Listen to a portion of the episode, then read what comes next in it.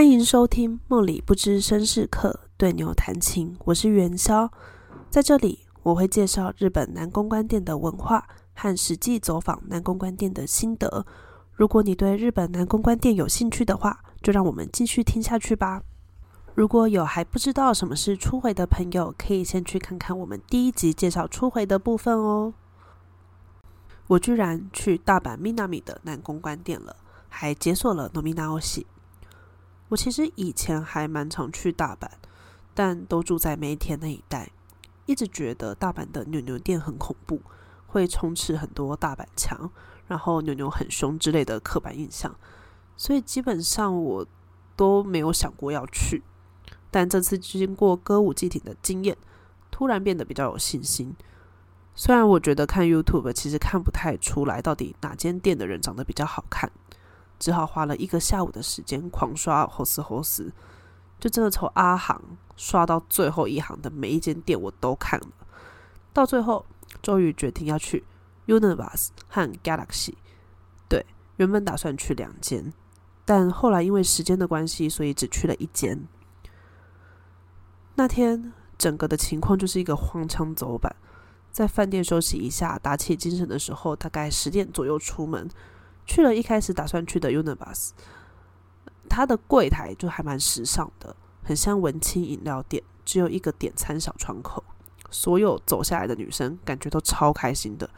那我的前面排了一个有预约的客人，后来内勤来说今天客满，没有办法接没有预约的初回客。要走下去的时候，还看到一个牛牛送客人出来。不过两个人还在打情骂俏加自拍，就让我先下去。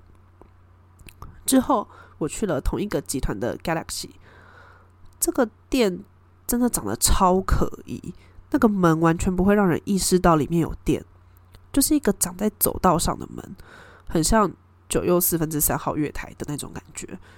我前面两个人是被拉客的人介绍去的，在里面弄了很久，因为柜台很小，所以我就先在外面等。中途还看到有个女生，感觉是和她的担当吵架，不怎么高兴的走出来，担当还追在他后面。后来那个牛牛回来的时候还帮我开门，但搞了半天也说满席，只好往第三间店走。但就这有合理吗？礼拜天晚上哪边都客满。在我走过两个巷口，无视拉客的人的时候，内勤追出来了，跑到我旁边问说：“是刚刚在 Galaxy 想要出位的客人吗？”说现在有个位置，那我就跟他回去了。真的很感谢他，我真的是暴风雨时哭泣。我还以为那个晚上真的完了，可惜我还住在离牛牛店那么近的地方。我就问他说：“生意很好哦，礼拜天晚上怎么哪里都客满？”他说：“从二月开始，客人突然变多了。”就内情也很幽默，就二月才刚开始。那 Galaxy 是六十分钟三千块日币，无料的写真指明两位。饮料提供烧酒，但因为我没有喝，我不知道喝完以后还会不会再给一瓶。那无酒精饮料喝到饱，冰结类的那种酒精饮料四罐，就是可以选要哪一种样子。那这间店内部感觉是狭长型的，座位真的很小。那它的座位分布是有点 U 型，但实际上有座位的地方是 J 型，空的地方很像 DJ 台，整个就超像夜店，而且这间店很吵。但虽然很吵，我自己也是蛮怕吵的人，可是不会到觉得讨厌的程度。那牛牛的颜值是真的蛮高的，这样即使是他的初回比别人贵，我也觉得还 OK。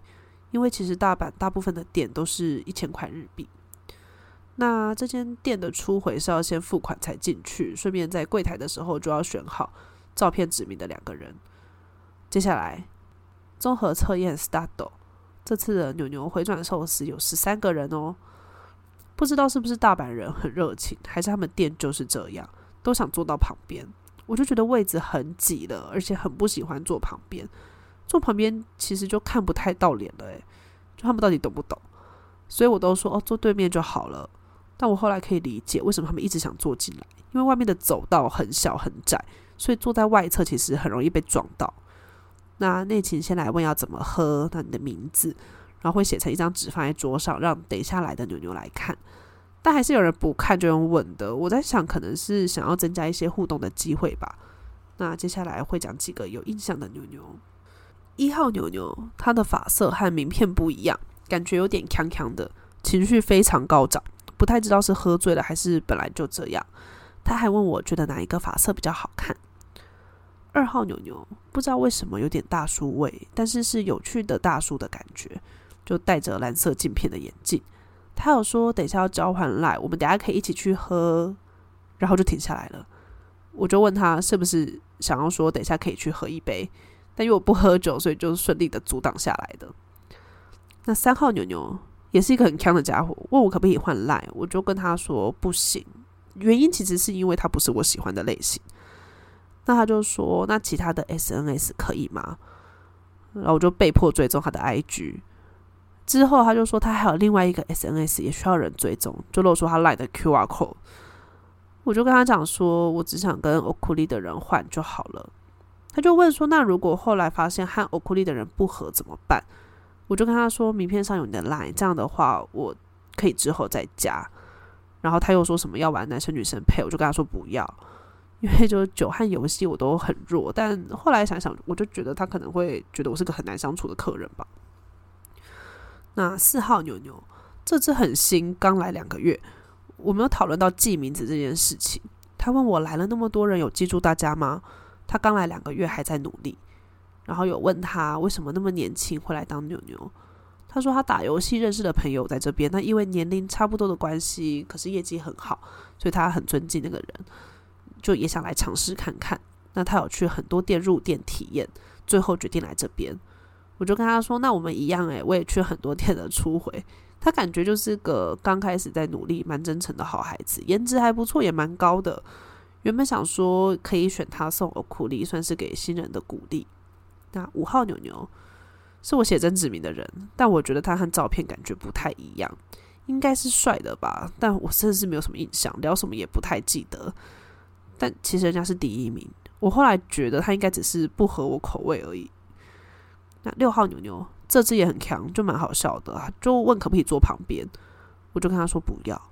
他说初回拒绝坐旁边的人很少，诶，我就跟他说叫他小心一点，很快同意的人通常都很雷。然后他居然还认同，我想说你不挣扎一下吗？七号牛牛问我是不是 A 型，我就说是不是因为很多日本人都是 A 型，所以才这样问。他说是因为我把名片排得很整齐，然后他就把他的名片压在其他人的名片上。我就叫他不要弄乱，不然我会不记得大家。八号牛牛是我写真指名的人，照片看起来非常视觉性的韩信，但是看到本人反而没有太多感觉。后来也忘了到底讲了什么，但我觉得他很快就被拍见了。九号牛牛很可爱的韩系爱豆，小奶狗型的弟弟。他说他爸爸外派在台湾，然后他有来台湾玩过，就还真的有照片。他说台啤的葡萄口味很好喝。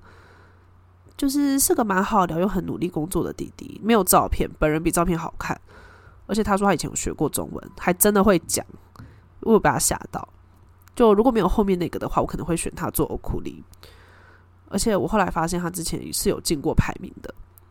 十号牛牛，他名片的照片真的很不怎么样，但本人很好看，有一点点像李准基，发型。其实也弄得蛮好看的，我还问他为什么名片上的照片这么不一样，他说他也不知道。我看了很久，跟他说应该是角度问题。他说他各个角度都拍了，结果大家一致认为这个是最好的。我觉得听起来很惊人，就是怎么会怎么可以这么不上相啊？而且连影片都不上相，就在网站上的照片，我觉得还不错。如果一模一样的话，我真的会很死心塌地。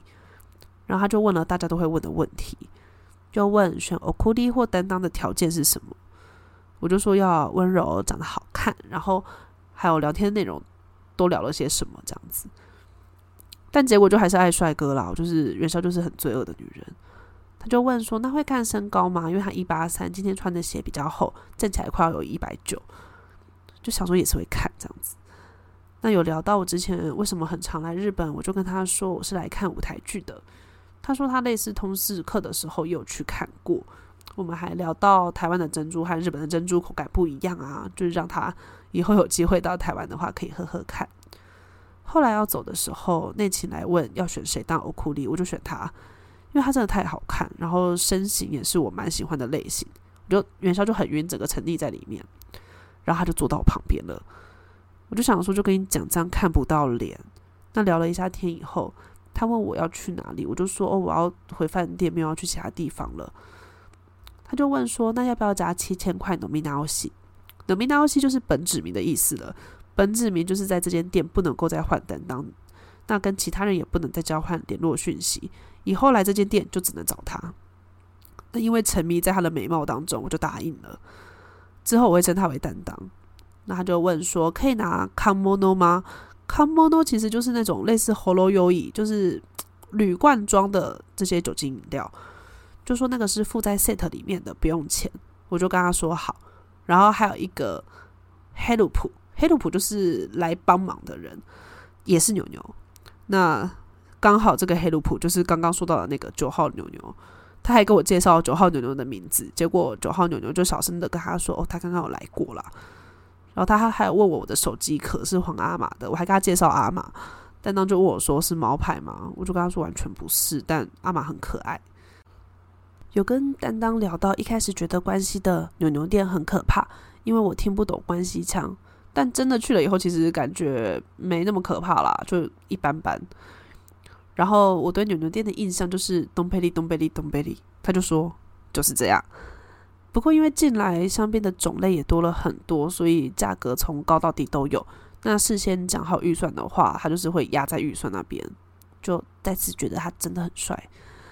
那他有说他店里店休的时候有去韩国旅游过，我就跟他说，感觉牛牛好像没什么时间可以休息，是很辛苦的工作。